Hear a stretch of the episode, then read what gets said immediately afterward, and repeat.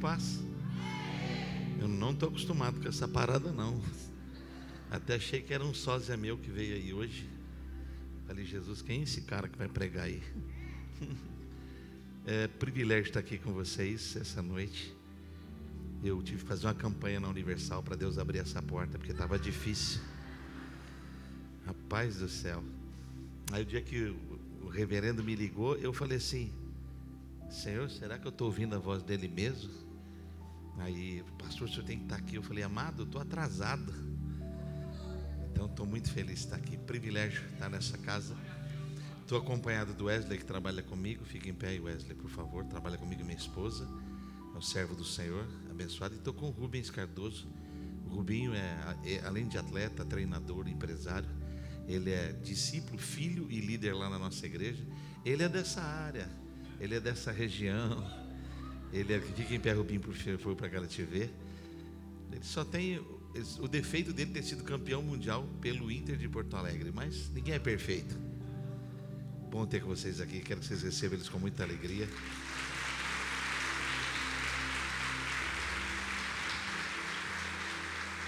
Coisa boa. Uh, quem não me conhece aqui, levante a mão, por favor. Quem não me conhece, vocês não perderam nada. Eu sou de Campinas, aqui do interior do estado. Eu sou casado com a pastora Beta, você viu a foto dela ali, né? Eu orei muito, ela não orou nada, cada um recebe o que pediu a Deus. Eu sou pai da Isabelle e pai do João Vitor. A Belle é dentista, ela tem 24, 25 anos agora. Vocês olhem por ela porque agora chegou lá um obreiro e parece que ele veio para ficar. A Bíblia diz que o inimigo vem vestido de anjo de luz. O cara é, o cara é bonito, de boa família, também dentista, ok? Os nossos cachorros gostam mais do cara do que da gente. Daí, o cara cozinha, o cara pesca e me chama de pai. Eu falei, arreda, Satanás. Tem nada para ti aqui no meu arraial, mas não teve jeito. Está com data marcada para julho do ano que vem. É, você está dando glória a Deus porque não é você que vai pagar a conta, né? Eu não sei esse negócio do pai da noiva pagar a conta. Que luta, mano. Então, é, e sou pai do João. O João tem 22 anos. Ele é administrador de empresa. E a quarta geração de pastores na nossa casa. E eu posso afirmar, eu e minha casa estamos servindo ao Senhor. Ok? Como disse, sou pastor na família da fé lá em Campinas. Eu sou pastor já há 35 anos. E meu pai é pastor, meu avô foi pastor, meus irmãos são pastores. Deus começou a morar na minha vida que atingiu toda a minha família. E eu posso afirmar, Deus tem feito algo tremendo na nossa história. Quando você quiser se conectar com a gente, as redes sociais, elas fazem um trabalho muito precioso de, de, de aproximação, né? É só você digitar Josimar Fonseca, você vai achar. Estou no YouTube, estou no Instagram, estou no Telegram, ok? Estou no Twitter, que agora virou X. Estou naquele outro. Estou até no TikTok. Eu estou em tudo. Eu entrei com força nessa parada, né? Eu não estou mais no Orkut, você está, Deus te abençoe. Eu vazei. Se você é desse tempo, amém. Fechou? É só você ir lá é, e seguir a gente, se conectar. Estamos em todas as áreas disponível. Lá tem vários dos meus livros, eu tenho 25 livros escritos, você pode baixar alguns lá no PDF gratuito. Tem mensagens que eu tenho empregado no Brasil e fora do Brasil, e você vai ser muito abençoado. Eu trouxe três dos livros que eu tenho para disponibilizar para você. É, são os últimos que eu lancei, eu espero que te abençoe. Esse é meu livro mais vendido uma estratégia para você entender que problema não é um ponto final, é só um degrau para você crescer. Esse aqui já vendeu mais de 200 mil cópias e hoje está disponível para você. Se você for na plataforma comprar, você vai pagar R$19,90. Aqui você vai pagar 10 reais. Estou mais barato que Casa Bahia, tá? Esse livro eu escrevi há 10 anos atrás e deixei na gaveta. E pastor Silas Malafaia falou comigo: esse livro você tem que publicar. Aí, em dezembro, eu decidi publicar E já estou indo para a segunda edição. Nada vai morrer no seu colo. Dá para repetir? Nada vai morrer no seu colo. Cada promessa que Deus faz, Satanás quer criar um óbito. Mas o teu Deus é o Deus das ressurreições. Isso aqui não é um livro cristão evangélico, é um livro para te ajudar em cada área da sua vida. Você tem que entender que para cada coisa que você está vendo, Deus tem uma estratégia. Deus nunca é pego de surpresa, Deus sempre tem estabelecido a vontade dele. Está lá. Se você for no e-book comprar, você vai ver que custa R$ 39,90, você vai pagar 20. E aí tem o devocional. Eu, na pandemia, nossa cidade ficou fechada nove meses. Nós somos a única igreja aberta. E nós servimos a cidade enquanto todo mundo estava em casa. Por bondade de Deus, não enterrei ninguém de Covid. Jesus não deixou. E aí eu comecei a gravar vídeos de minuto de fé para mandar para as pessoas da igreja. Hoje a gente manda na plataforma para 180 mil telefones todo dia. E para gravar uma mensagem de um minuto, não é nada fácil. Pra você ter ideia, eu levei um dia inteiro para gravar 10 mensagens de um minuto. Só que depois Deus me deu uma graça, Ele foi me ajudando. Eu já gravei mais de 1.500 mensagens de um minuto e eu transformei elas num devocional. Porque aquilo que você decide quando tira o pé da cama sobre você, vai nortear todo o seu sistema. Quando você diz, estou com medo, o medo vai te dominar. Mas se você tiver fé, se você tiver fé, como um grão de mostarda, você vai dizer a esse monte: sai daqui, sai da minha frente, e vai ser como a sua fé ordena que se manifeste. Então, aqui são 365 mensagens de fé de um minuto para te ajudar está ali disponível. Depois do culto eu vou lá assinar para te abençoar. Esse é de capa dura, luxo, esse é de capa comum. E aí um é 40, outro é 30. Se você somar os três, você paga 60 reais. Dá para dividir em duas vezes, uma agora, outra quando acabar o culto. Dá ali para o pastor. Ok? Privilégio estar aqui essa noite. Se você trouxe as escrituras, por favor, abra no livro de Ruth.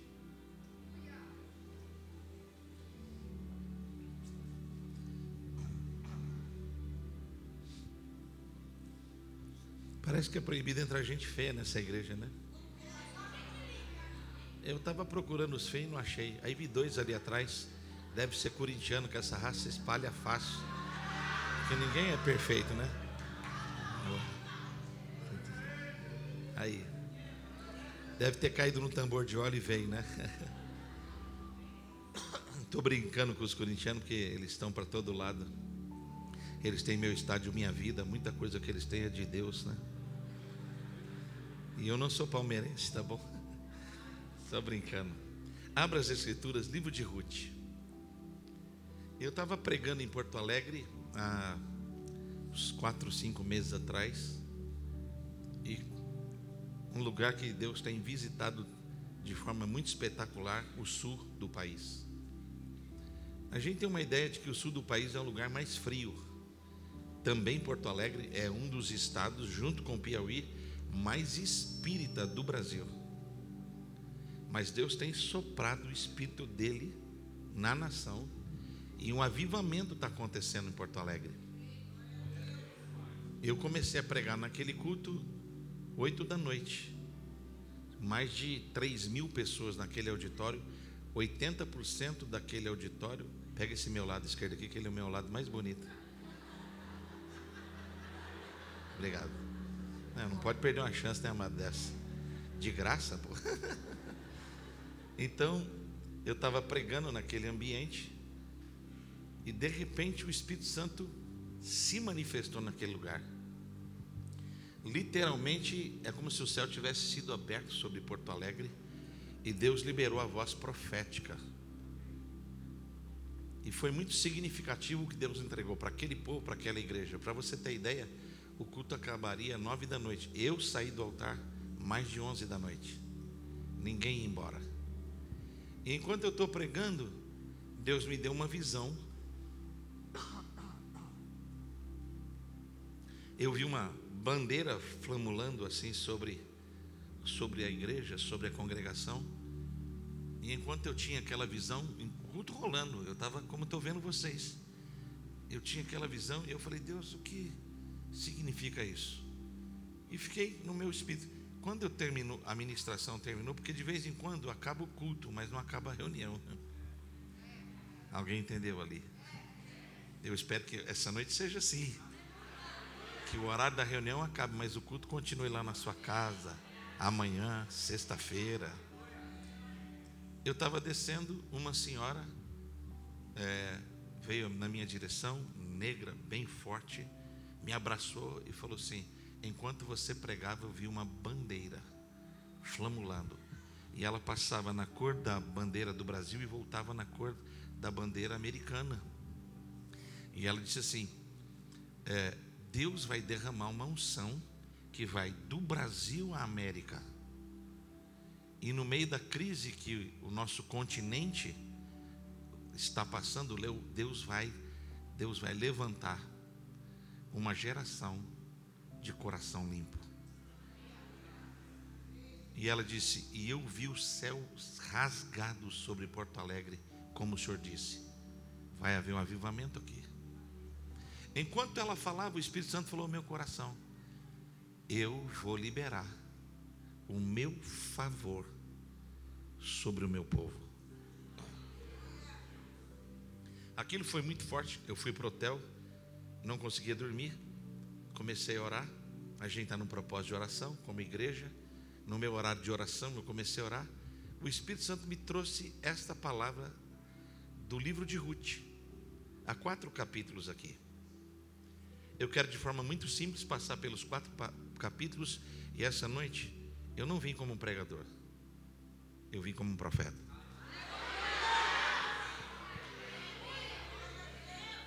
Eu não vim pregar uma mensagem para vocês. Eu vim entregar uma revelação que Deus tem me dado para compartilhar com a igreja que está aqui. A Bíblia diz que quando nós cremos em Deus, nós estamos seguros. Quando você crê na palavra, quando você crê em Deus, pode dar tempestade, pode dar luta, pode chegar crise, você está firmado. Fala para a pessoa do lado, quem está firmado em Deus, nada pode abalá-lo. Você está aí hoje à noite ou não? A grande questão é que as pessoas estão firmadas nos seus processos, não em Deus. Então, se ela perde um cliente, ela fica abalada. Se ela recebe uma notícia ruim, ela fica abalada.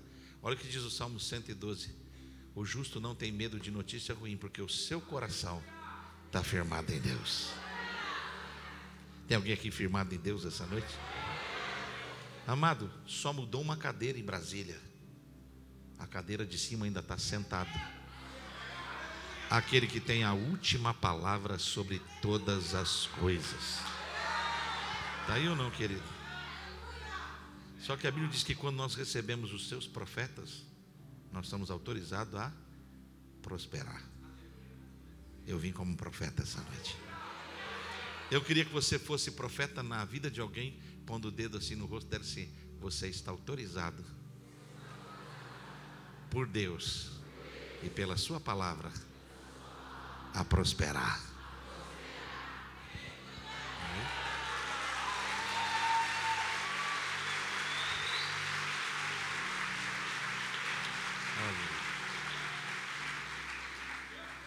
O livro de Ruth, o livro de Ruth não poderia nem ser chamado de Ruth, deveria ter sido chamado de carta ou de bilhete. São só quatro capítulos. Mas é uma história que tem alguns anos de manifestação. Se você abrir o primeiro capítulo de Ruth, eu espero que você tenha aberto aí na sua Bíblia, ou no seu iPad, seu iPhone, ou seu iNada.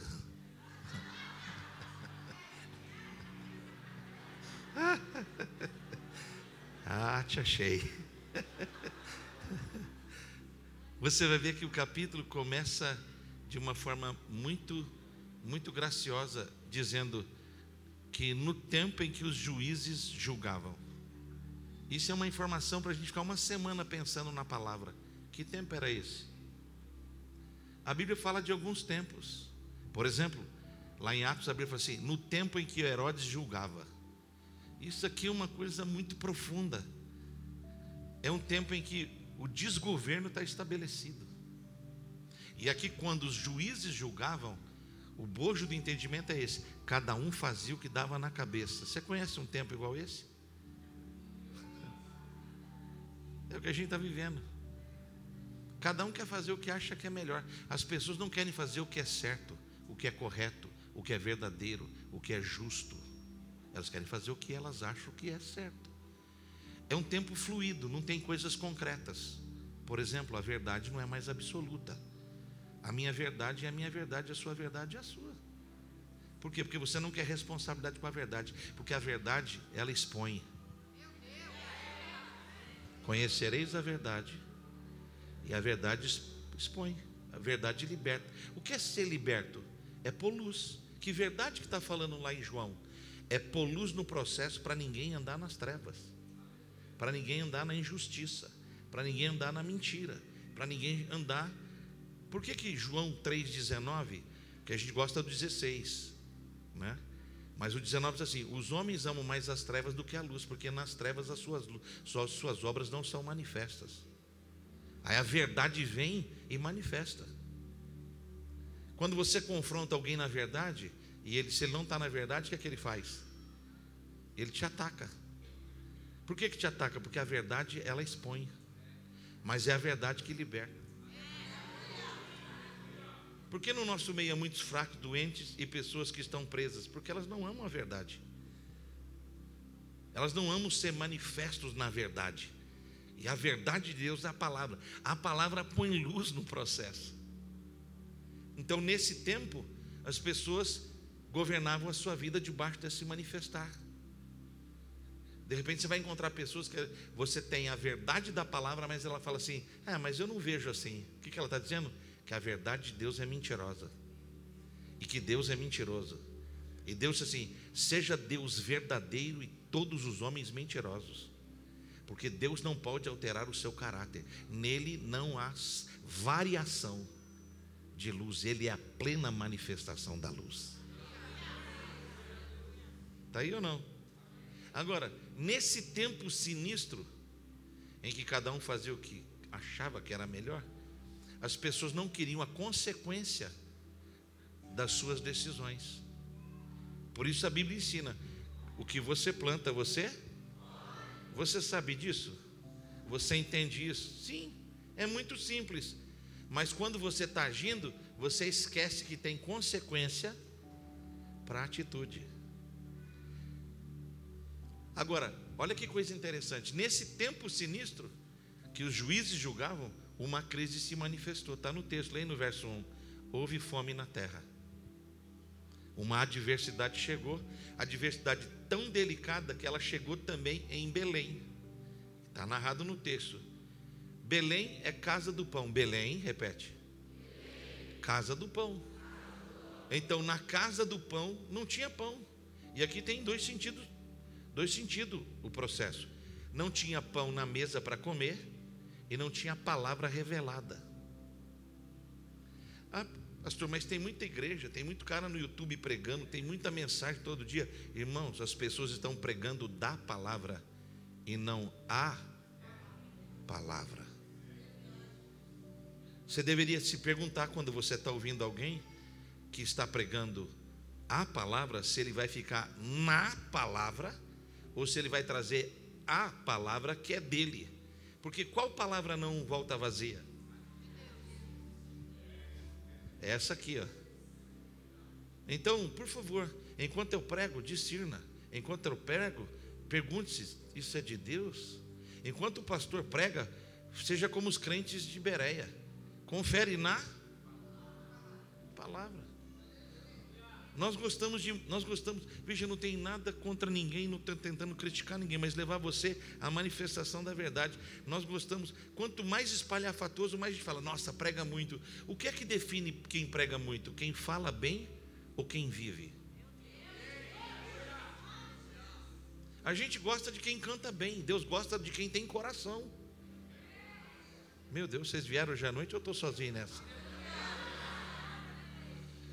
A casa de Jessé não é só um lugar para a gente saber que lá tem um rei. A casa de Jessé é um ambiente para a gente discernir como é que Deus escolhe. Deus não vê as aparências, Deus vê o corar, o coração. A gente está muito preocupado com a estética. Eu, sabe, eu amo. Ter uma igreja bonita como essa. Na nossa igreja também é proibido entrar feio. Os feios nós mandamos tudo para o Universal, Deus seja louvado. Lá que é o descarrego. Entendeu? Só que, galera, nós não estamos lá para entreter as pessoas, nós estamos lá para prepará-las para o céu.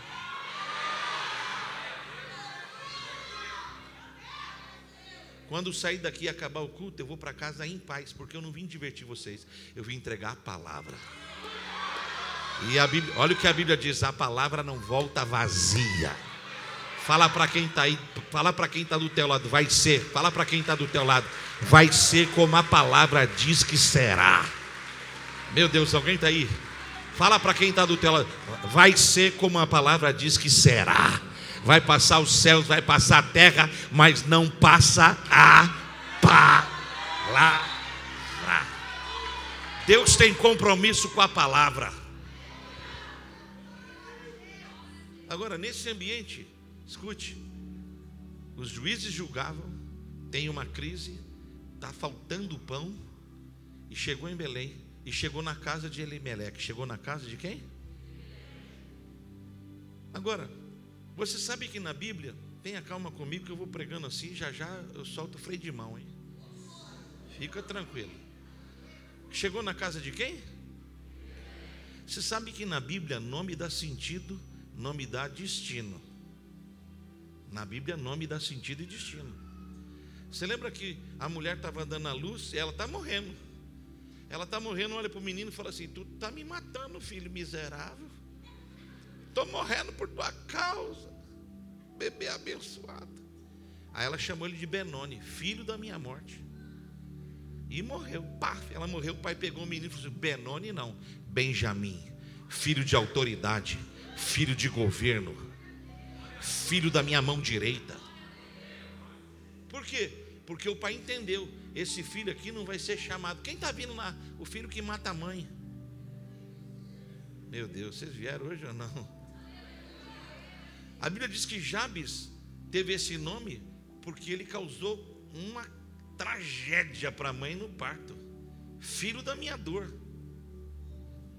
Aí o menino nasceu, quem é esse menino? Esse é o filho da dor.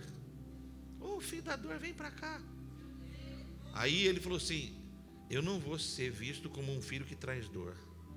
Eu vou ser o mais ilustre da minha casa. Aí a Bíblia diz que ele fez uma oração e Deus ouviu a oração dele. Aí quando Jabes passava, a pessoa disse: Esse é o filho ilustre, mais abençoado entre os seus irmãos. Deus é na vida dele quebra maldições. Meu Deus, você está aí ou não? Eu, eu, eu, não sei de, eu não sei de onde você é, mas quem é de bairro, como eu fui de bairro na minha cidade, lá todo moleque tinha apelido. Né? Você, conhece isso? Tinha um menino na minha rua que ele tinha uma orelha, uma, a orelha dele era um pouquinho mais aberta. A apelido dele era Fusquinha 66, de porta aberta. A turma até hoje chama, e aí 66? Por quê? Causa da orelha do garoto. Isso vem e marca a nossa vida. Agora, Elimeleque significa assim: Deus governa a minha vida. Deus dirige a minha vida. Imagine isso. Um cara que tem um destino profético. Ele anda e a turma fala: Deus dirige essa vida. Deus abençoa essa vida. Deus governa essa vida. E a Bíblia diz que debaixo dessa palavra, ele construiu uma família sólida, forte, próspera, abençoada. Até que a crise chegou. Quando a crise chegou, Elimeleque fez um negócio estranho. Ele morava em Belém. Ele pegou todas as coisas dele, incluindo a família dele, e saiu de Belém e foi morar em Moabe. Pode parecer uma coisa normal para você, mas você tem que entender certas coisas. Se Deus governa a minha vida, eu movo a minha vida pelas direções que Deus me traz. O que é que Elimeleque está dizendo assim? Não é Deus que governa a minha vida, sou eu. E por que, que ele está indo para Moab? Porque ele não quer perder o que ele ganhou na vida. Quer perder o dinheiro, não quer perder os bens, não quer perder as propriedades. Ele está protegendo o que ele amealhou. Por quê? Ele está dizendo assim: Deus não tem capacidade de me suster no lugar que eu estou, tendo a diversidade aqui. Ele só não lembrou desse detalhe que Israel no deserto, para cada dia Deus mandou o pão. Meu Deus, vocês vieram hoje à noite ou não? Está aí ou não, amado? Agora, Quando ele vai para Moab, ele quebra três princípios. Primeiro, da direção divina, depois da aliança com os inimigos de Deus, porque a Moabita é inimigo de Israel. E Moabita pega filho e sacrifica no fogo, passa filho no altar, mata para adorar suas entidades, seus deuses. E ele faz pior, ele mora pra, muda para Moab, ignora esse, esse, esse, essa, essa lei mosaica e ainda casa o filho dele com Moabita, que Deus condenava. E a Bíblia vai dizer, está aí no capítulo 1, a partir do verso 3, que ele fica uma década em Moab. Fica quanto tempo?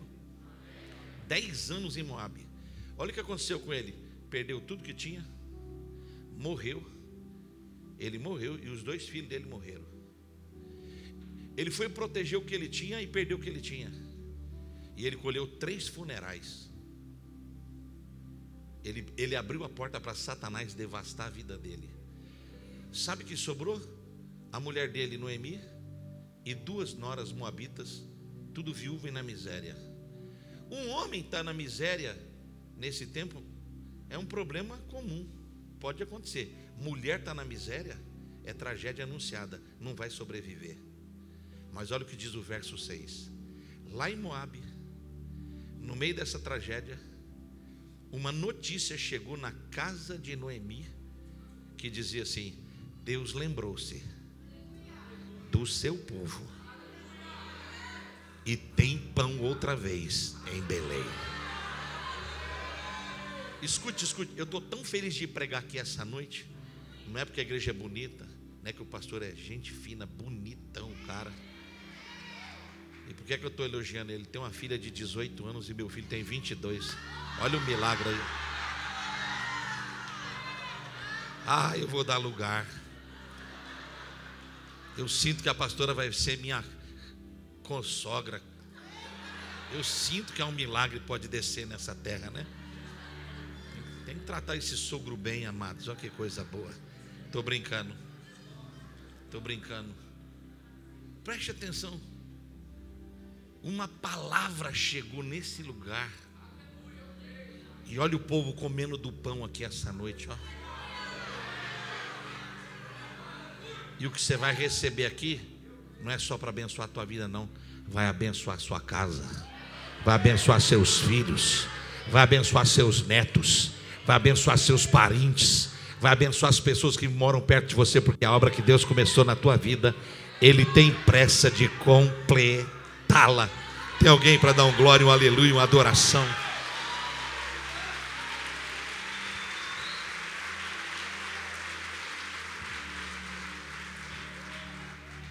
E olha que lindo. Ela está em Moab, ela está viúva, ela é velha, ela está na miséria, tem duas noras, mas a palavra chegou lá. Quando a palavra chegou lá, ela chegou assim: tem pão em Belém outra vez. Que tempo era esse? Estavam plantando. Estavam plantando. Aí ela tem que decidir o que é que ela vai fazer da vida dela. Aí o verso 6 diz assim, que ela teve disposição. Tipo assim, levantei e vou voltar. Quando ela vai voltar, tem duas noras. Então ela libera as noras, porque ela não tem filho para dar para as noras. Orfa cai fora. Aí Noemi escuta isso de Ruth. Onde você pousar, eu pouso. Onde você comer, eu como. E olha que detalhe importante. E o teu Deus também é o meu Deus. Agora, quando você sai de um lugar na bênção, por cima da carne seca, é uma bênção. Agora, quando você está num lugar e a tragédia te alcançou e você precisa voltar, mas está voltando na miséria, isso é perigoso demais. E alguns podem desistir de fazer o movimento de volta para casa com medo das consequências. Filho pródigo. Ele comeu muita bolota de porco, pensando: como é que eu faço para voltar? Até que um dia ele falou assim: você é jornaleiro. Não é que ele quer ser filho, ele quer uma posição de servo.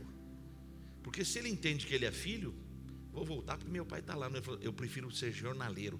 Ele comeu muita bolota, muita coisa de porco, para chegar nesse raciocínio assim: caramba, É melhor ser jornaleiro, meu pai, do que comer coisa de porco. Olha o estado que ele ficou emocional, espiritual. Ele está renegando que o pai tem capacidade de graça para devolver-lhe a, devolver a paternidade. O pai nunca renega filho. Está aí ou não? Então, ela é mulher e está voltando agora. Olha como ela está voltando, na miséria. Ela está voltando sem marido, sem dinheiro, com uma nora tiracolo, moabita, e ela tem que viajar na estrada e não é homem. Então ela precisa saber como viajar, desviando, achando rotas. E quando ela chega em Belém, final do capítulo 1, ela sai com uma notícia: tem pão, mas quando ela chega é colheita. Eu não sei que estágio do teu, da tua vida você está nesse momento, mas eu tenho certeza que quando a palavra está sendo liberada, você pode estar tá vivendo luta, temporada de inverno, dilúvios caíram sobre a sua vida, você não sabe como é amanhã, mas quando tu colocar os pés onde Deus está te levando, vai ser colheita.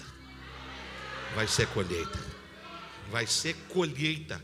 Pastor, mas não plantei nada, mas a graça é assim: onde abundou o pecado, vai superar, abundar a graça. Vamos fechar esse primeiro capítulo. Ela chega a colheita. Aí ela precisa de água, porque ela viajou. Noemi vai pegar água e você sabe, quando você está você tá por cima da carne seca, ninguém te enxerga. Só se você posta. Só que quando você está na miséria, todo mundo te enxerga. Não precisa nem postar. Você chega, senta o cara fala assim: está quebrado. Ela chega para pegar água, e quando ela pega água, algumas mulheres olham e falam assim: Não é Noemi a favorecida? Ela ouve e responde: Não me chamem mais de Noemi, me chamem de Mara, porque eu sou azeda, sou amarga e Deus está pesando a mão na minha vida. Deixa eu te ajudar numa coisa teológica aqui profunda. Pare de dizer para as pessoas assim, tipo, se não vem pelo amor, vem pela dor. Ah, cheguei aqui porque a mão de Deus pesou em mim. Deus tem muito mais para fazer do que ficar pesando a mão na tua vida. Tu está colhendo fruto do que você plantou. E Deus, segundo Isaías 64,4, está trabalhando por você, que está lá, desde a antiguidade. Ainda não se viu, ainda não se ouviu. Um Deus que trabalha para aqueles que nele esperam. Está aí ou não? Então ela está de volta agora ao cenário. Viúva, na miséria, quebrada, com uma nora moabita tiracolo. Capítulo 2. E eu vou correr para a gente ter tempo. Tudo que Deus faz, Deus faz porque Ele fala. Repete. Tudo que Deus faz, Deus faz porque Ele fala. Deus está atrelado a essa verdade que Ele estabeleceu. Nada do que foi feito foi feito fora dele, e tudo foi feito por ele pela palavra do seu poder.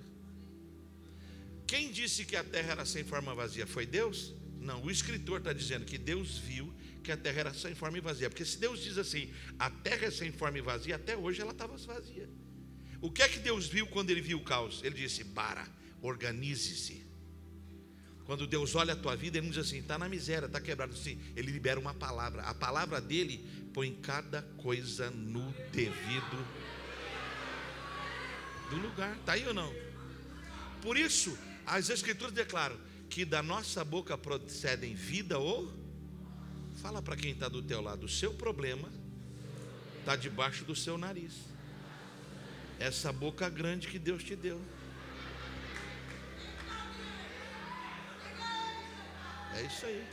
Fala para esse amado, para essa amadinha, não empreste a sua boca para o capeta.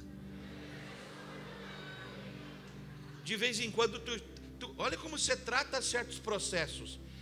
O médico te fala assim, vai morrer. Você fala, vai morrer. Você nunca viu na Bíblia que pela palavra de duas pessoas se estabelece toda a verdade?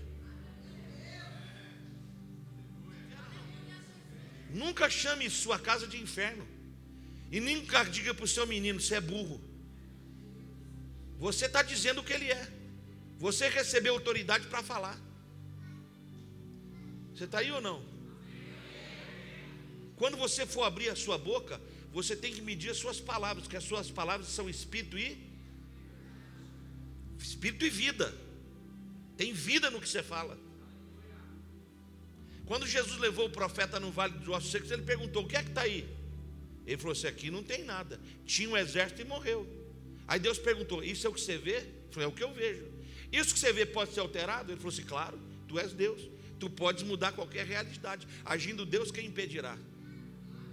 Aí Deus falou assim: Gostei da tua teologia. Já que eu posso, você entra aí e muda essa realidade. Aí ele falou assim: Não posso entrar. Eu sou profeta. Profeta não põe, não põe a mão em coisa morta, porque o que eu toco, ou vira o que eu sou, ou me transforma naquilo que ele é. Se eu entrar na morte, eu sou morte. Então Deus disse: então seja profeta da vida onde está a morte. Cutuca essa pessoa do lado e fala assim: Você é profeta da vida ou da morte? Meu Deus, eu, vocês vieram hoje à noite? Eu quero saber se vocês vieram. Repete comigo, repete comigo. Falo vida, não falo morte. Falo bênção, não falo maldição.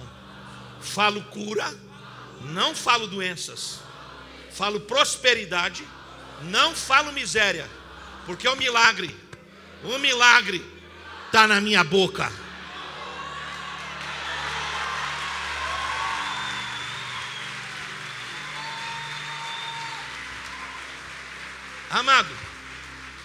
Quem disse que você não pode mentiu? Porque o teu Deus disse: tudo é possível.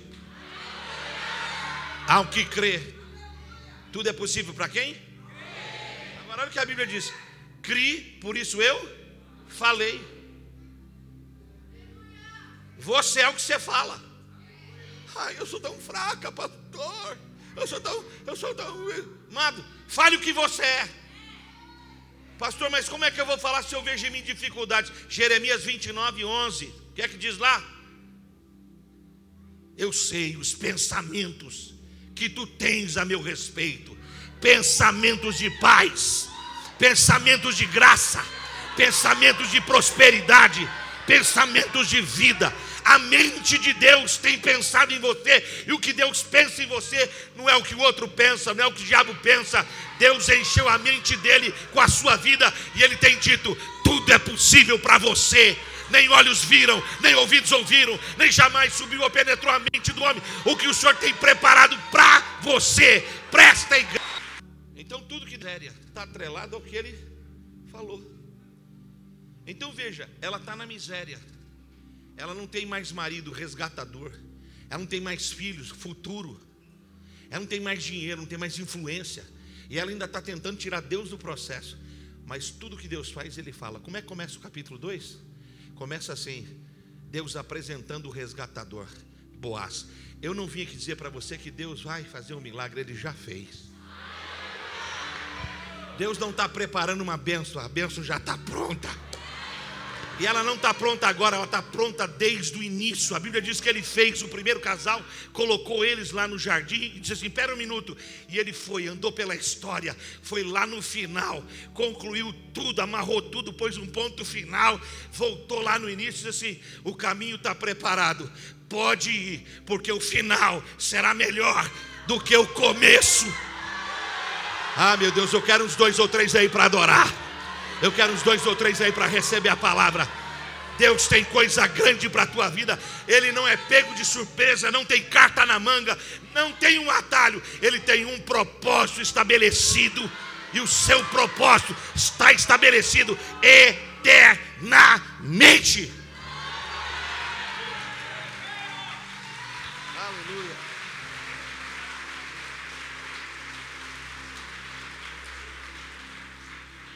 Essa igreja é uma benção, não estou achando relógio. Cadê o relógio? Não tem relógio aqui, reverendo? Então, então, quando for hora de acabar, você levanta a placa igual o juiz dizendo tem um minuto, dois, está bem ou não amém? Agora veja, se Deus trabalha nesse viés de apresentar, então ele apresenta Boaz. Por que, que ele apresenta? Porque o resgate de Deus está preparado, mesmo que Elimeleque tenha feito toda a lambança que ele fez. Deus não consulta seu passado para decidir seu futuro. seu passado ele já jogou no mar do esquecimento. E dele ele nem se lembra mais. Está aí ou não? Aí, tem duas mulheres agora em Belém. Tem pão, tem colheita. Uma é velha, outra é nova. Uma é da terra, outra é estrangeira. As duas são viúvas, não tem arrimo de família. família. Aí Ruth, que é estrangeira, perguntou para a sogra: Tem alguma lei nesse país que contempla o miserável, necessitado, quebrado? Aí Noemi disse: Tem. O estrangeiro pobre na nossa terra, ele pode pegar da colheita o que cai. Se o segador derrubar algo, ele não pode pegar. Isso é do pobre, do necessitado, da viúva, do miserável. E o estrangeiro tem primazia. Então Ruth falou para ela: Você é mais velha, não pode colher. Você é da terra, não pode colher. Mas eu sou estrangeira, miserável, posso. Estou saindo de casa para colher. Ela falou: Você não pode. Veja, você não conhece as nossas leis, você não conhece nosso país. Aqui é muito perigoso, tem muito homem, pode acontecer tanta coisa. Ela falou assim: Mas eu vou, porque senão a gente morre de fome. Aí Noemi disse assim: Então você vai perto, vai perto, colhe rápido e volta. E vai onde tem mulher. Aí Vem Ruth, moabita, viúva, estrangeira. Ela entra no campo de quem? De Boaz. Sorte? Providência divina.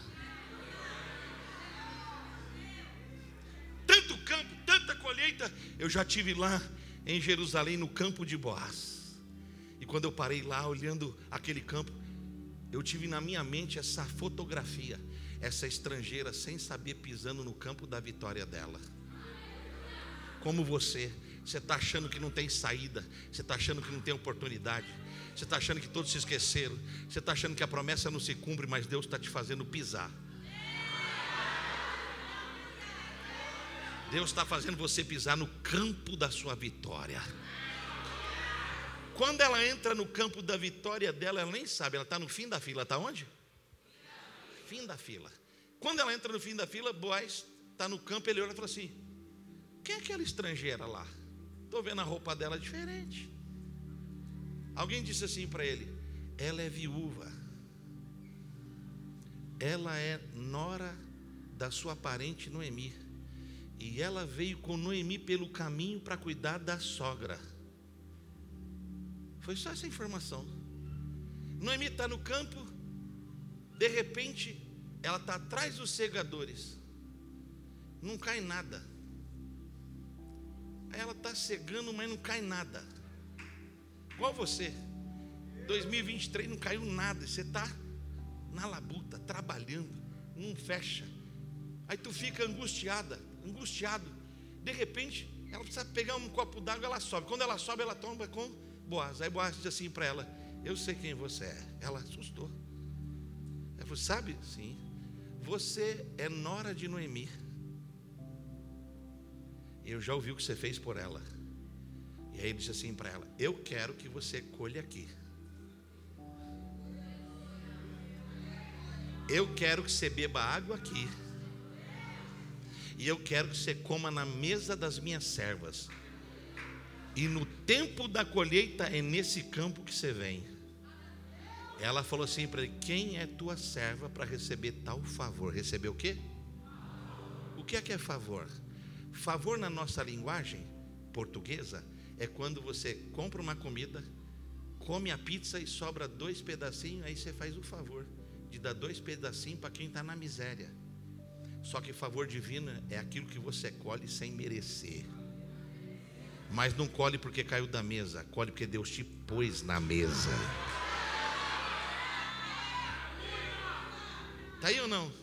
Aí então ela fica feliz, volta para o fim da. De repente ela está no fim da fila, começa a cair espiga. Paf. Começa a cair espiga. Ela, paf. Você estava com tudo parado, mas nesses dias vai começar a cair espiga. Já dizia o velho hino: conta as bênçãos contas de uma vez, has de ver surpreso quanto Deus já fez. Você, você trabalhou, você trabalhou, não deu nada, mas nos próximos dias se prepara. Tem maná chegando, tem pão chegando, tem bênção chegando, tem graça liberada. Tu estava no fim da fila, tudo parado, não vinha nada. Mas eu estou vendo, pelos olhos da fé, está chegando aquela vitória, está chegando aquela graça.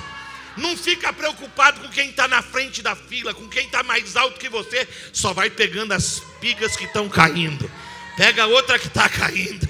Pega outra que está caindo e vai contando as bênçãos, porque Deus tem provisão para entregar. Oh meu Deus, tem alguém para receber essa palavra ou não? Eu não vim como pregador, vim como profeta. Deus vai mudar a dimensão da sua movimentação. Estava parado, vai começar a andar. Os que esperam no Senhor renovam suas forças. Andam, andam, não param, andam, andam, não param, andam. As coisas da sua vida vão andar, não vão parar mais. Deus vai ser glorificado.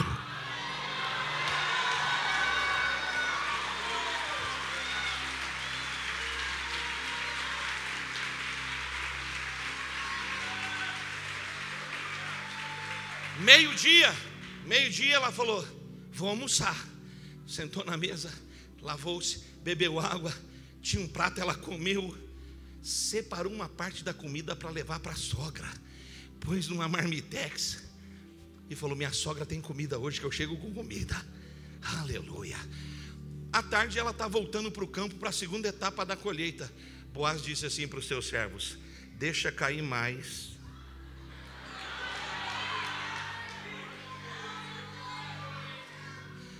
Boaz disse assim: deixa cair mais. E se ela pegar em espiga no pé, deixa ela puxar, porque é dela. Escute com muita cautela. Estava parado, começou a andar. Mas de repente mudou a dimensão, vai acelerar. Os que esperam no Senhor andam, não se cansam, correm, correm, aceleram, são esticados muda de velocidade, muda de diversão. Tinha coisa na tua vida que estava andando, mas ela vai acelerar, ela vai pegar velocidade, ela vai embalar Aí ela não só pegava o que caía, mas ela começou a pegar em frutos maiores. Tem coisa que você desistiu, tem coisa que você não você disse, não é mais para mim, não é para minha vida. Abre essa gaveta, põe esse plano para fora, pega nessa ferramenta, pega nesse machado, pega nessa caneta, expande essa loja, expande seu negócio, porque Deus está dando a mim e a você uma nova manifestação da graça. Corra corra, acelera, vai para cima, porque Deus tem coisas para te favorecer nos próximos dias. Não termine esse ano sem Deus derramar algo sobrenatural nessa casa. Oh meu Deus, joga sua mão para cima e dá um brado de louvor aí.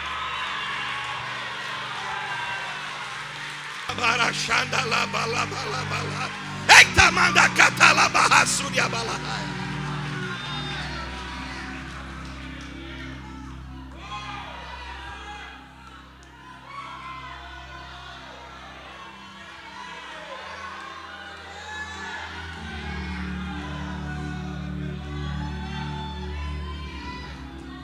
Aí escuta isso. Fim de tarde. Ela está voltando para casa. Está voltando para onde? Estava onde? No fim da fila. Estava onde?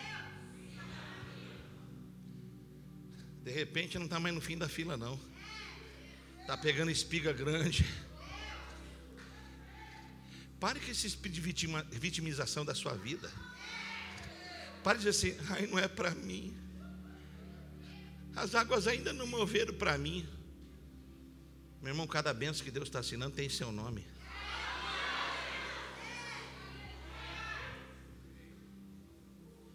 Aí ela chega em casa. Quando ela chega em casa, a Noemi falou assim: Você assaltou um celeiro? Pare de tentar justificar para as pessoas o que Deus está fazendo na tua vida. Não dá para explicar. Para tentar justificar por que é que você está vivendo o que você está vivendo. Você está vivendo o que Deus está fazendo você viver. E pare de fazer altares à mediocridade. Construa altares de louvor. Você veio cultuar a Deus. Você, puxa, hoje eu pude vir no culto. Hoje eu não vim de carro, vim de Uber, benção. Mas ainda vou vir com o meu carro. Você veio de carro, fala, que benção, eu tenho um carro. Pare de chamar seu carro de lata velha. Pare de chamar sua casa de lixo. Pare de, de semear. Você está plantando coisa ruim demais.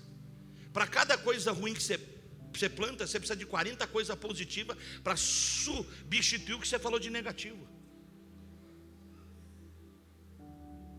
A minha mãe dizia assim: já é a turma do louvor, Pai Celeste, eu creio. Até aqui, Deus abençoe. Eu creio. Me assustou, filha, não faz isso não. Eu não sou mais menina. Pare de tentar, sabe? Crie um ambiente à sua volta de gratidão. Gratidão atrai. Essas coisas que você anda falando atraem mosca. E sabe que mosca só pousa em cima de carniça. Pare de gerar ambiente de carniça na tua vida. Em vez de você falar, porque esse marido meu, ai, o senhor não conhece esse meu marido. Louva a Deus, você tem um marido, irmã. Tem vários que não tem, estão procurando e não acham. Está rara essa coisa de marido. É, pastor, mas meu, marido não faz massagem, meu marido não faz unha, ele é raiz, minha filha. Essa traste que você vê por aí não é marido e nem é homem. Se a senhora quer uma Barbie, vai em outro lugar. Deus te deu é outra coisa, não é um quem não. Deus te deu um macho, um gorila, protetor da sua casa, lutador dos seus filhos. Só quer um homem que põe bob, tenha misericórdia. Só quer um menino que pula dentro dessas calcinhas esticadas, que parece um estilingue, para entrar só pela graça. Macho é outra coisa, minha mulher, minha santa. Você sabe que tem um macho na tua casa? Para os teus meninos entender quem é macho e quem é fêmea, quem é homem e quem é mulher, quem protege e guarda e quem faz delicadeza. É a senhora que tem que ser delicada, a senhora que tem que ser afinada de sobrancelha, de unha. Ele tem que ser gorila. Ah!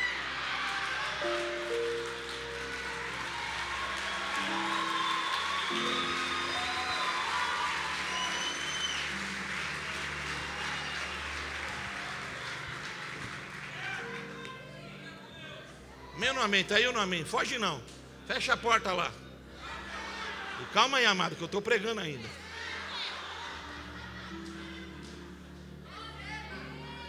A Noemi perguntou assim: Como é que foi isso? Entrei no campo de um homem que me abordou e disse assim que ele era Boaz. Sabe quando ele falou, Noemi falou? A nossa vitória já foi liberada. Sabe o que ela está fazendo? Ela está antevendo o processo.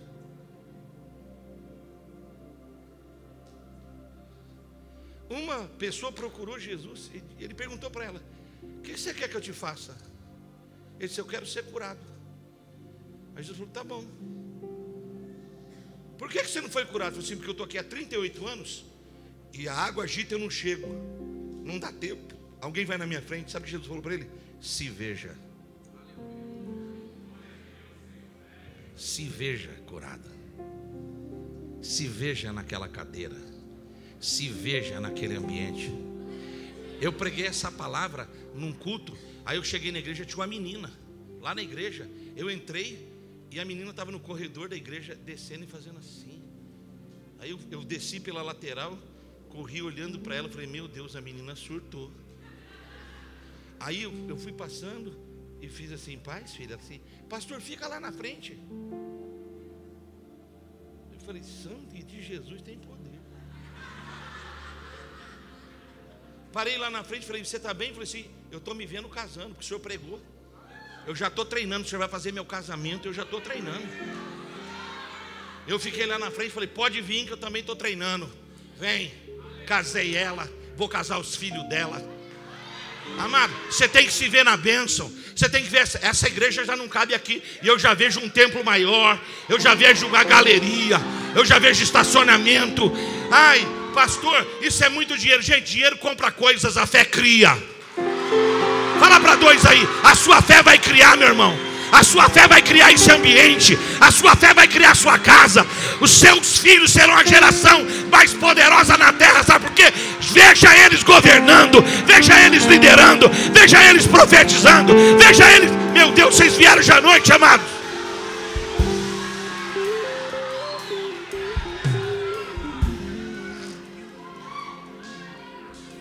Eu nunca tinha pregado aqui, sabia?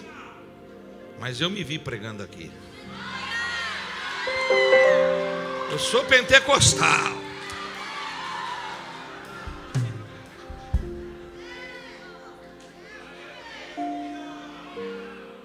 Um dia, um pastor me disse: Por que você não tem livro? Eu falei: Porque eu não sei escrever. Ele falou assim: Vou te ajudar. Me ajudou, escrevi os livros, lancei. Quando eu lancei, meu pastor perguntou assim: Você lançou livro? Eu falei: É.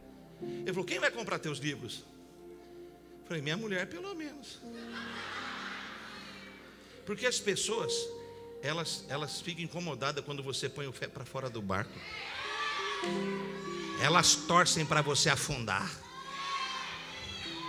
Elas falam assim: vai cair, não vai dar certo. E você fica ouvindo, você fica alimentando a sua audição com essas coisas. Diga comigo: pessoas espirituais não são visionárias. Meu Deus, vai acabar com os coach agora. Pessoas espirituais, repete, pessoas espirituais são auditivas. O que é que você está ouvindo? Olha Elias saindo do Carmelo. Eu já ouço barulho. Eu já ouço barulho. Eu já ouço barulho. Eu, eu já ouço. Eu estou ouvindo barulho de chuva pesada. Eu já, eu já ouço o barulho de uma glória descendo na próxima temporada desse ministério. Eu já ouço. Eu já, ao que você ouve, ganha, ganha volume, aí você passa a enxergar. É do tamanho da mão de um homem, é pequenininho, mas Deus não precisa de coisa grande para fazer coisa grande. Deus pega coisa pequena para fazer coisa extraordinária. Fala para essa pessoa, Deus só precisa que você afine a audição, porque Ele está falando, e quando Ele fala, seus filhos obedecem, e quando seus filhos obedecem, Ele libera as promessas na terra.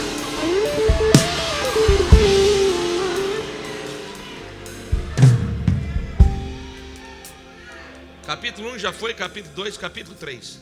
Eu já vou fechar, vou correr. Olha o que Noemi falou para Ruth. Deus está pondo você na agenda dele. Como é que Noemi, Noemi se via? Como é que ela se via? Amarga. Diga, amarga. Você sabe que gente amarga só azeda, sim ou não? Mas olha o coração dessa mulher. Eu posso estar azeda, mas não preciso azedar você. Eu posso estar quebrada, mas posso ajudar você a crescer amarga, ela se tornou mentora da Nora. E falou para a Nora, capítulo 3, verso 1 e 2: Eu vou preparar você para você receber tudo que é teu. Olha, gente, eu tô nos últimos 100 dias eu preguei 99 dias, eu estou muito cansado. Mas eu cheguei aqui e falei: Deus, meu cansaço não é nada perto do que esse povo vai receber. Aí ou não? Eu estou pregando como se fosse a última vez. e eu não vou sair daqui cheio, vou sair daqui vazio, vou derramar tudo que tem. Meu Deus, vocês estão aí ou não, amados? Eu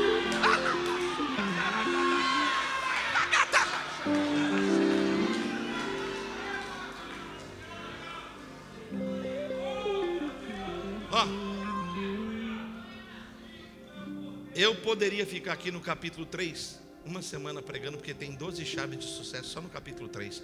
Eu vou citar três delas. Anota aí, por favor. É bom, você precisa anotar isso. Ruth 3, 3. Vou pegar, das 12 chaves que estão aqui, vou pegar só três para te ajudar. Primeiro, fala para a pessoa que está do teu lado, vai tomar banho. Fala para ela, você precisa tomar um banho. Pode falar, fala com muita fé. Se ela sentiu vontade de falar para ele, fala assim, você precisa tomar uma ducha, filho. A primeira palavra do capítulo 3, verso 3 é banha-te. Essa palavra é uma palavra técnica. Ninguém pode receber coisa nova se não se lavar. Você vai até onde a tua mente te permite ir. O maior campo de batalha nosso não é contra demônio do lado de fora, é a nossa mentalidade. Como você se vê, é como você é. Você precisa se repaginar em Deus, como Davi se repaginou, porque veja, Davi foi ungido rei. Foi ungido? Ele não tinha coroa, era. Diga, ele não tinha coroa, ele era rei. Não tinha cetro, era rei. Não tinha manto, era rei. Não tinha trono, era rei. Por quê? Porque quando ele foi ungido, ele recebeu uma palavra: Você é o novo rei de Israel. Deus já disse quem você é, só que você está procurando as coisas para confirmar o que Deus já disse. Deus disse, ponto final. Quando Deus quiser te manifestar, o que você é, Ele envia os sinais para declarar para os outros. O que no particular Ele falou a você, vai manifestar os outros com os sinais. Ele estava em Ziclag, já era rei, não tinha trono, mas a coroa chegou em Ziclag para dizer: o que eu falei no particular, estou revelando para todo mundo agora. Enquanto eu prego aqui, Deus vai desabilitando os esquemas que a sua mente tem. Porque eu estou pregando, a sua mente está dizendo assim: não, cara, não é assim. Veja, olha o que ele passou de luta, a vida dele é outra. Para ele é muito fácil, ele tem talento, amado, não tem nem talento e não foi fácil. Eu só cheguei aqui por causa da graça. Meu Deus, eu sou improvável. não havia, não havia nada para mim nesse processo, mas não fui eu que me escolhi, foi Ele quem me escolheu, e Ele vem me habilitando, vem me esticando, vem me quebrando e me fazendo de novo, como um hábil oleiro que põe o vaso na roda e mexe, quebra e quebra e mexe, Ele vem me quebrando e me fazendo, me fazendo e refazendo, sabe por quê? Quem vai olhar para mim não vai ver assim, não é o que Ele fala, é o que Ele vive. Eu não sou um bom pregador, eu sou um liberador da graça. Eu vim aqui como um profeta liberar a graça de Deus para você viver o extraordinário.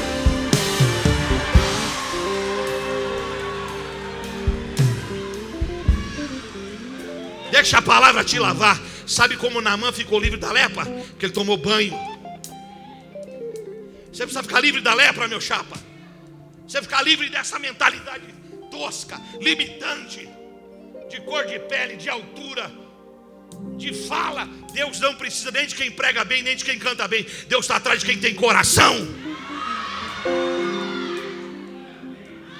Fala para quem está toma um banho, amada. Depois ele disse: Não só toma banho, mas perfumes. Diga, perfumes. É a palavra ungir. Ungir é separar. Ungir é perfumar. Ungir é gerar um DNA. Você tem um DNA. O DNA vem do seu pai e da sua mãe.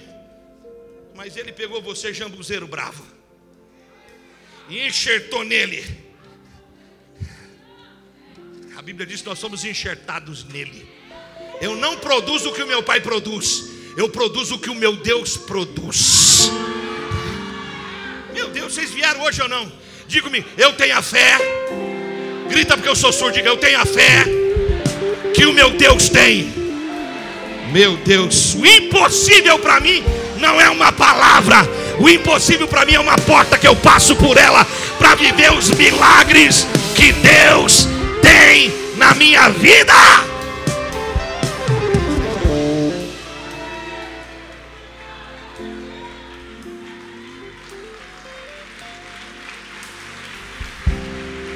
Terceiro, banhar-se, perfumar-se, vestir-se. Diga vestir-se. Diga para esse crente aí, troca de roupa, filho. Toda vez que Deus vai mudar o destino de alguém, Deus faz três coisas: Deus muda a geografia, Deus muda a roupa, Deus muda o nome. Diga, geografia, nome, roupa.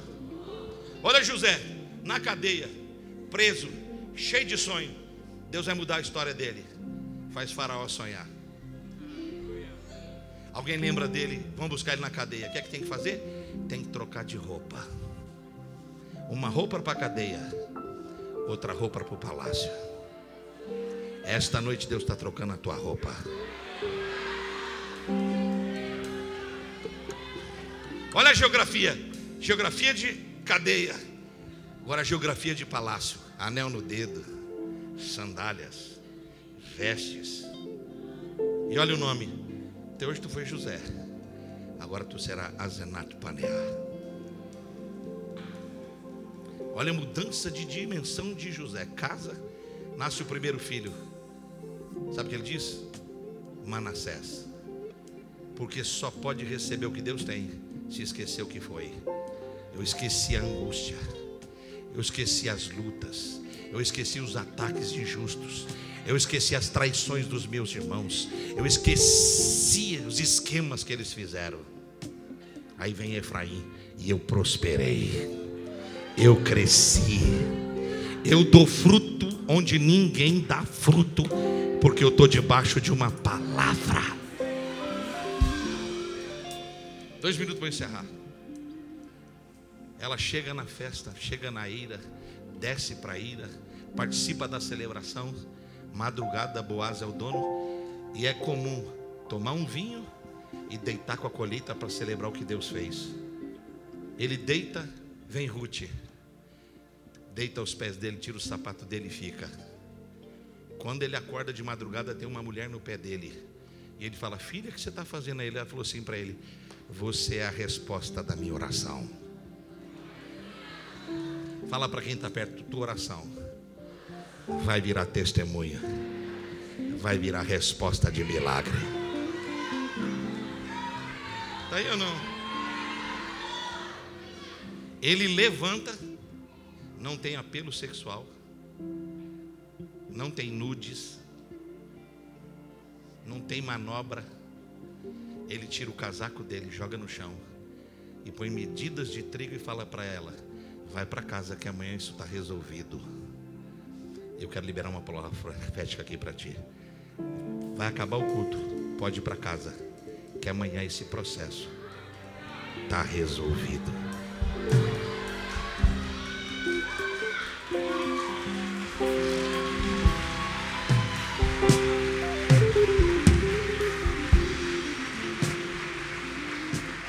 Eu vou pedir, para eu fechar a palavra, eu vou pedir para ele pôr lá, capítulo 4, verso a partir do verso 13, revista atualizada, você tem aí a versão?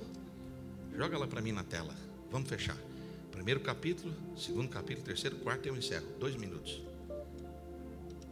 Boaz vai e resgata Ruth. Beleza? Boaz, tem letra lá na tela? Joga lá na tela, por gentileza.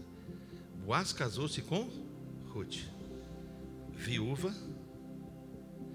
quebrada estrangeira. Tinha nada para ela. E ela se tornou sua mulher. Agora veja isso. Boaz teve relações com ela e olha Deus lá, ó, Deus aprovando, o Senhor lhe fez conceber. E ela deu lá luz um filho. Ruth, viúva, quebrada, estrangeira. Deus entra na história dela. Fim da fila sem nada Está pegando espiga que cai. Alcança alguns sonhos. E de repente, ela é dona de tudo. Ela não tinha marido, não tinha filho, não tinha dinheiro e não tinha futuro. Está tudo ali, ó. Marido, filho, futuro, família.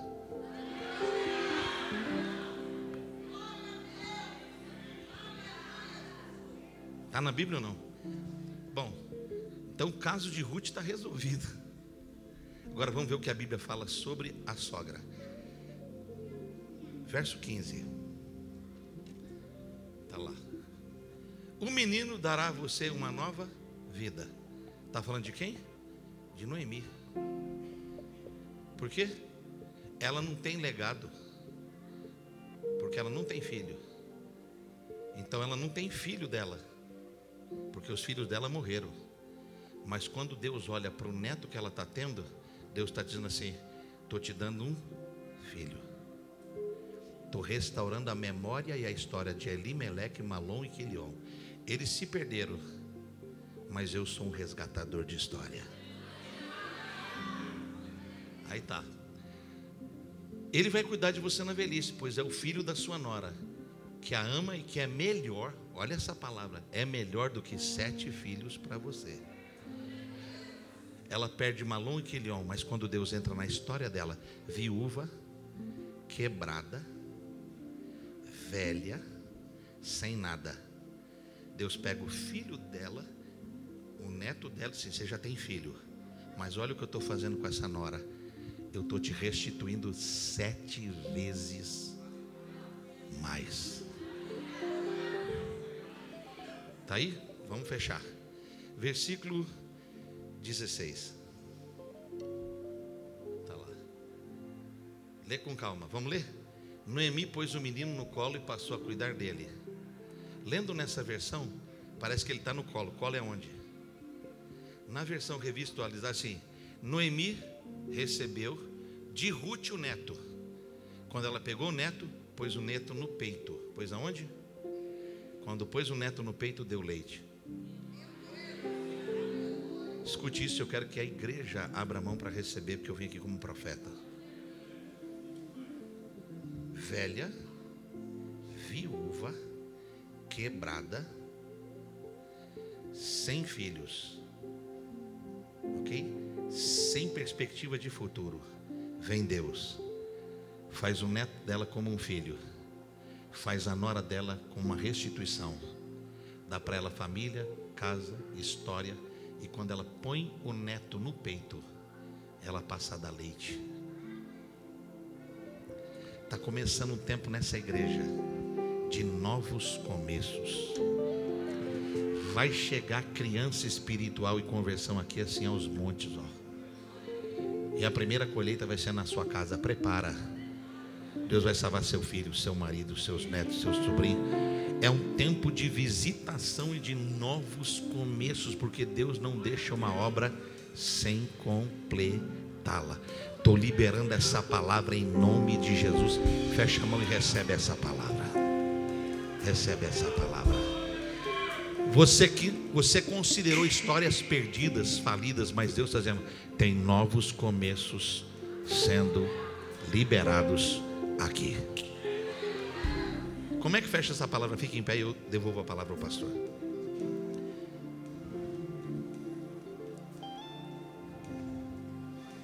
Verso 17. Põe para mim aí.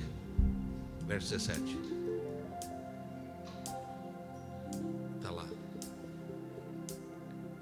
Olha isso aqui. O filho é de quem? O filho que nasceu é de quem? Ruth. Lê comigo. As mulheres da vizinhança celebraram o seu nome e disseram: Noemi tem um. Quem é que tem filho? Lhe deram o nome de Obed. Obed foi pai de e Jessé foi pai de Escute. Eram cicatrizes. Vão virar estrelas. Era miséria e fracasso mas vai virar uma dinastia real. Tinha um rei preparado para essa casa e Elimeleque quebrou.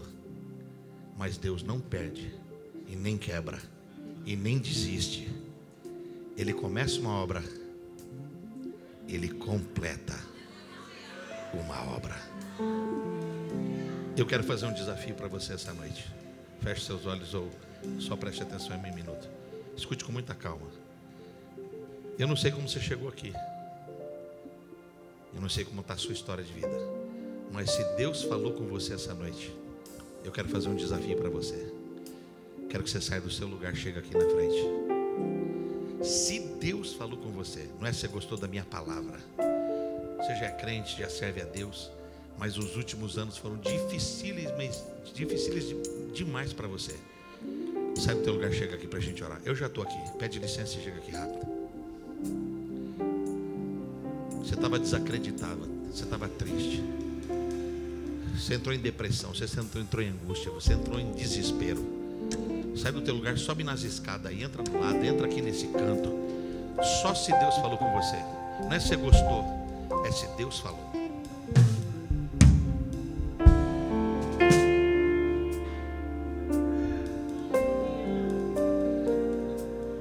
Escuta, se Deus falou com você hoje, você tem que sair de onde você está. Seu lugar não é em outro lugar, é no altar. O altar não toma nada de ninguém, o altar entrega. E você precisa de receber o que o altar quer derramar na tua vida. Eu quero orar pela tua vida. Pede, pega teu marido. Também para dizer assim: não, Deus conhece meu coração. Amado, Deus respeita a atitude. A atitude de Ruth atraiu Boaz, porque ela se moveu na direção da sogra. Sua atitude vai criar um altar e Deus respeita decisões. Não adianta você gostar da palavra se você não toma decisões.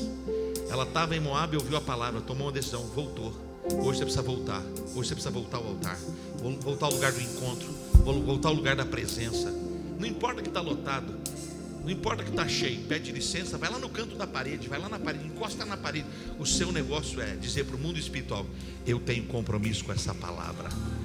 Eu estou debaixo de um decreto divino. Não estou debaixo de maldição. Não estou debaixo de tragédia. Meu Deus não é um Deus de tragédias. E Deus não mata promessas. Deus cumpre promessas.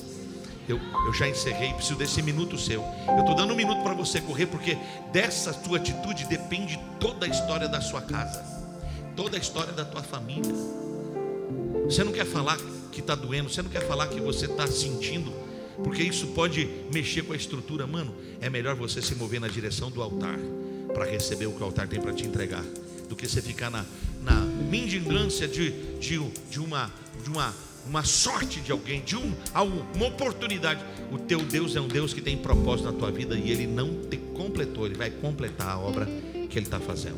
Podemos orar? Estou aguardando você aqui, seja rápido. Pega a mão da tua mulher, pega a mão do teu filho e vem para o altar. Hoje o altar vai derramar essa graça sobre a sua vida. Podemos orar? Põe a mão no coração.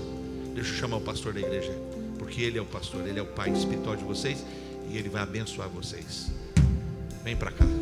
Estou dando um minuto para você chegar. Quando terminar, vou estar ali assinando o livro. Se você quiser, passa lá, tá bom? Deus abençoe. Obrigado. Pastor, por favor. Olá, muito obrigado por ter nos acompanhado até aqui. Siga o nosso perfil aqui no Spotify caso você ainda não nos siga. Ative as notificações também para não perder nenhum dos nossos podcasts. Aproveite e compartilhe esse episódio com alguém. Nos ajude a edificar a vida de cada vez mais pessoas. Deus abençoe a sua vida.